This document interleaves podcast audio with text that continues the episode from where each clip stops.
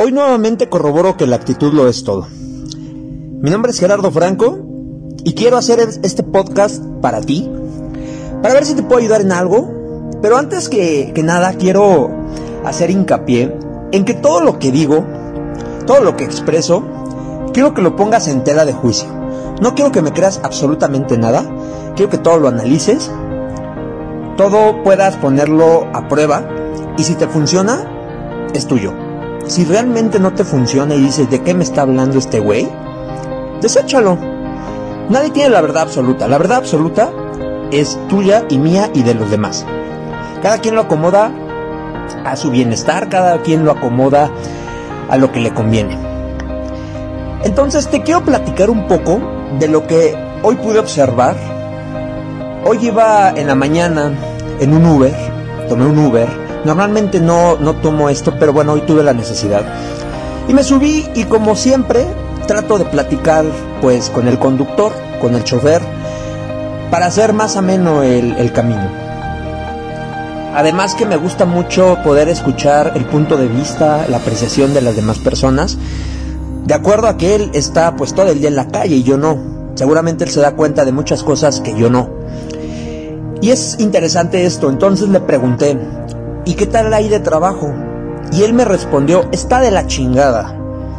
La verdad es que no me, no me espantan las palabras altisonantes, ni mucho menos, sin embargo, tal vez no lo esperaba. Tenía un aspecto normal, sin embargo, lo poco que se veía de su rostro, ya que traía él cubrebocas, se podía ver como un rostro enojado, un rostro molesto. Me dijo, está de la chingada, joven. No hay, no hay trabajo casi. Y el poco trabajo que hay está muy mal pagado. La verdad es que de pronto me toca hacer viajes lejos y prefiero no tomarlos. De pronto la, la plataforma me quita mucho dinero y entonces al inicio, hace 5 o 6 años, me dice, yo comencé trabajando de Uber. El trabajo era muchísimo mayor, era mejor pagado, y adicional a esto, pues no había tanta competencia. Hoy hay mucha competencia, es mal pagado y de verdad estoy harto. A mí me sorprendió, sin embargo le pregunté, ¿y por qué consideras que está de la chingada? Y me dijo, bueno, pues por todo eso y además la pandemia nos pasó a fregar muchísimo.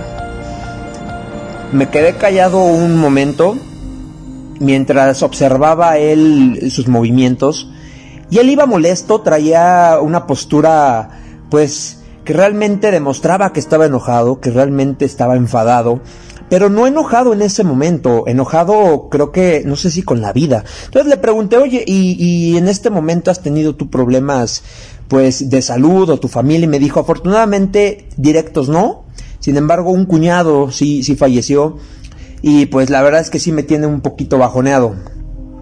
Hasta ahí pude entender tal vez su molestia, pero quise seguir indagando y, seguí observando cómo manejaba y, me, di cuenta que de pronto se, se paró una, moto enfrente de él y lo empezó a insultar. Lo cual, desde mi punto de vista, eh, como usuario de Uber, no me pareció lo mejor. Sin embargo, bueno, pues cada quien es libre de hacer y, deshacer como quiera. Te repito, no me espanta absolutamente nada de eso, pero sí me sacó un poco eh, de, de onda, ¿no?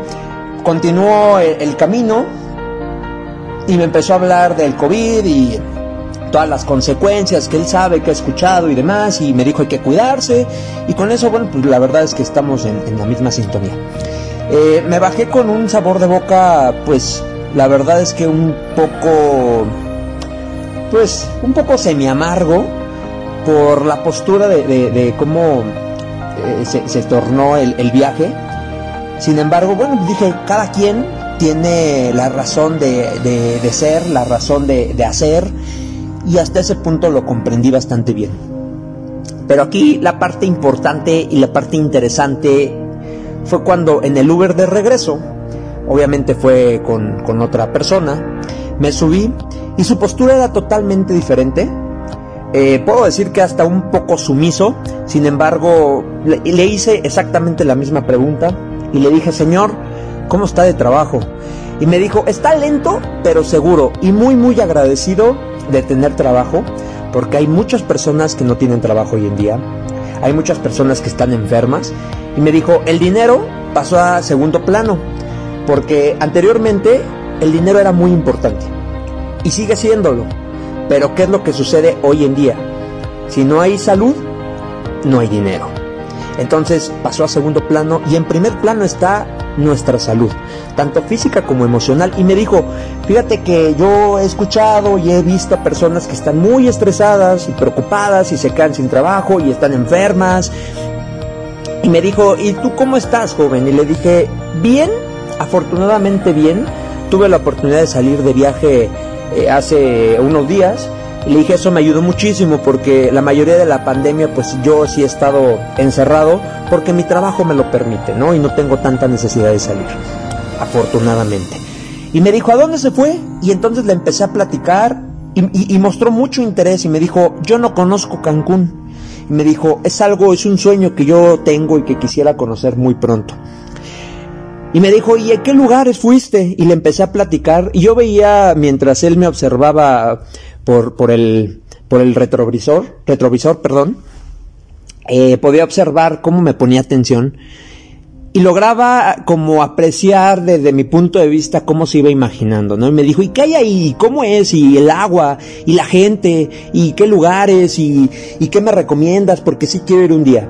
Entonces le empecé como a platicar más, y, y realmente se, se tornó una, una plática bastante amena eh, donde me dijo, qué padre, eh, me gustaría poder ir pronto, pero bueno, a veces el trabajo y el dinero y el tiempo no me lo permite.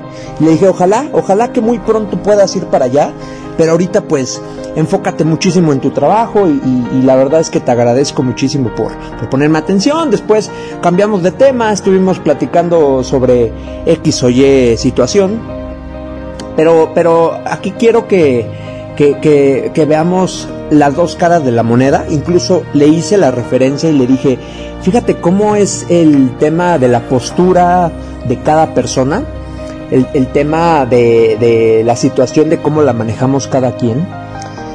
Donde le platiqué que anteriormente había subido con otra persona en otro Uber y le platiqué cómo él venía, venía enojado y me dijo, de antemano te quiero ofrecer una disculpa por mi compañero, mi compañero de profesión, porque no sé ni quién sea. Sí trabajamos para la misma plataforma, sin embargo, no sé quién sea. Y le dije, no, no, no, no, no, para nada. Y me dijo, no, sí, porque nuestra intención es dar un buen servicio y, hacer sentir bien al, pasajero.